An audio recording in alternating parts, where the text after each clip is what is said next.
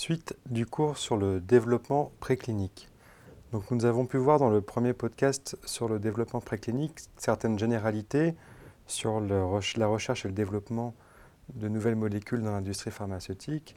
Je vous ai présenté plus précisément les généralités sur le développement préclinique pour vous dire qu'il s'accentuait principalement sur des études axées donc sur la pharmacocinétique et le métabolisme, sur la pharmacodynamie, sur la toxicologie des futures molécules médicaments, sur les process d'industrialisation qui ne seront pas traités lors de ce cours, puisqu'on là on parle vraiment de productique, de production à grande échelle de molécules, et sur les aspects de galénique et de formulation des médicaments, en vous rappelant qu'un médicament, c'est un principe actif associé à des excipients. Nous verrons dans ce cours principalement les aspects pharmacocinétiques et métaboliques qui seront étudiés au cours du développement préclinique. Développement préclinique qui, je vous le rappelle, se réalise essentiellement sur des modèles animaux ou sur des modèles cellulaires. Ce sont des développements qui ont vocation à être réalisés avant les études sur l'homme et évaluer l'innocuité et les principales caractéristiques fonctionnelles des futurs médicaments avant une administration à l'homme.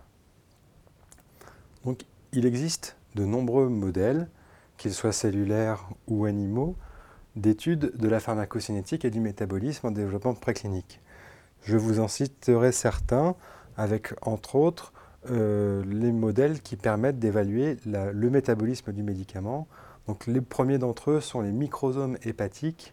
Ce sont des, structures cellulaires de type membrane plasmique sur lesquelles sont associés des cytochromes, cytochrome P450, donc une super famille enzymatique du métabolisme, des enzymes qu'on dit de phase 1 du métabolisme, des enzymes d'oxydation. Il existe aussi comme autre type de modèle des hépatocytes, des cultures primaires d'hépatocytes. Donc là, on voit l'intégralité des cytochromes qui sont présents, euh, cytochromes P450 qui sont présents dans les hépatocytes, alors que sur un microsome, on peut étudier un cytochrome puis un autre on étudie les cytochromes différenciés les uns des autres.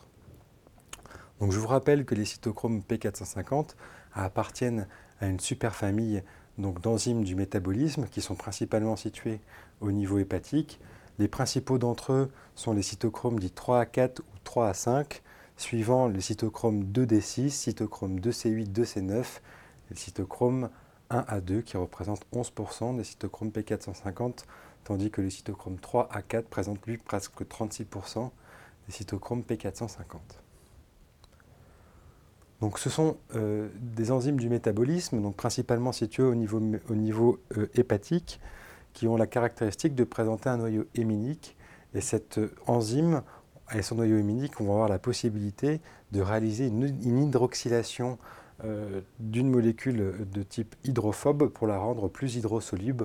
On réalise une oxydation et donc ça c'est ce qu'on appelle la phase 1 du métabolisme et au cours de la phase 2 du métabolisme, des enzymes dites de conjugaison viendront associer des groupements euh, hydrophiles à l'oxyde, à l'hydroxy qui sera associé par le cytochrome P450 sur un médicament plutôt hydrophobe. Donc il en existe de nombreuses. Nombreux cytochromes existent parmi euh, cette superfamille. Ils ont tous euh, les mêmes caractéristiques en termes de réaction enzymatique. Ils vont tous réaliser la même chose, que ce soit une hydroxydation ou une oxydation d'une molécule hydrophobe pour la rendre un peu plus hydrophile, sauf qu'ils ont différents types de substrats. ce qu'il faut savoir, c'est qu'un même cytochrome peut euh, oxyder de nombreux médicaments, et de nombreux médicaments peuvent aussi être oxydés par des mêmes cytochromes par différents cytochromes. Pardon. Autre type euh, de modèle pharmacocinétique, la plus ciblée sur les mécanismes d'absorption intestinale. Donc on va essayer d'évaluer l'absorption péros d'un médicament, donc sa capacité à être euh, absorbé par voie orale. Donc les modèles de cellules CACO2 qu'on a pu déjà évoquer euh, dans les cours sur la recherche amont. Donc ce sont des modèles de lignées de cellules de cancer du côlon. Donc ça reproduit une forme d'épithélium intestinal, donc reproduit le modèle de barrière intestinale, permet de, définir, d'estimer la prédictivité de l'absorption intestinale et d'évaluer les mécanismes de transport et de métabolisme au niveau de la barrière intestinale. Autre modèle du même type qui permet d'évaluer une transition, un passage des médicaments à travers une barrière physiologique, une barrière euh, vivante, cellulaire, les modèles permettent d'évaluer la barrière hémato-encéphalique, donc la barrière hémato-encéphalique qui protège le système nerveux central. Donc il existe des modèles de tapis cellulaires, de cellules endothéliales, de capillaires cérébraux qui permettront d'évaluer le passage d'un médicament au travers de cette barrière hémato-encéphalique et d'estimer si oui ou non un médicament aura, la possibilité d'atteindre le système nerveux central par diffusion à travers cette barrière.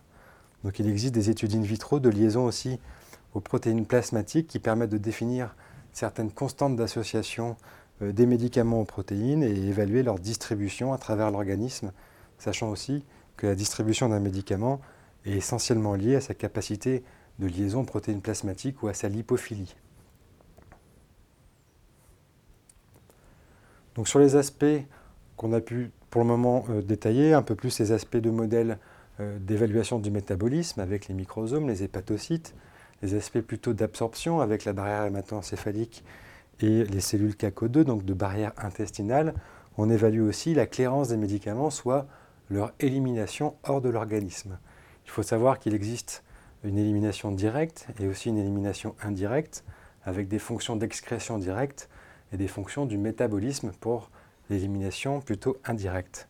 Donc on estime à chaque fois une clairance, donc une clairance rénale ou une clairance biliaire pour les fonctions d'excrétion directe et des clairances hépatiques, plasmatiques ou pulmonaires les fonctions du métabolisme ou d'élimination indirecte. Donc il existe de nombreux modèles cellulaires qui permettent d'évaluer euh, ce métabolisme, donc ces formes de clairance euh, d'élimination indirecte ou les transporteurs qui sont plus liés à l'élimination directe qui permettront d'avoir une approche in vitro de la clairance d'un médicament, qu'elle soit rénale, qu'elle soit directe ou qu'elle soit indirecte. Voilà, c'est à peu près tout pour les principaux modèles cellulaires d'évaluation de la pharmacocinétique en développement préclinique.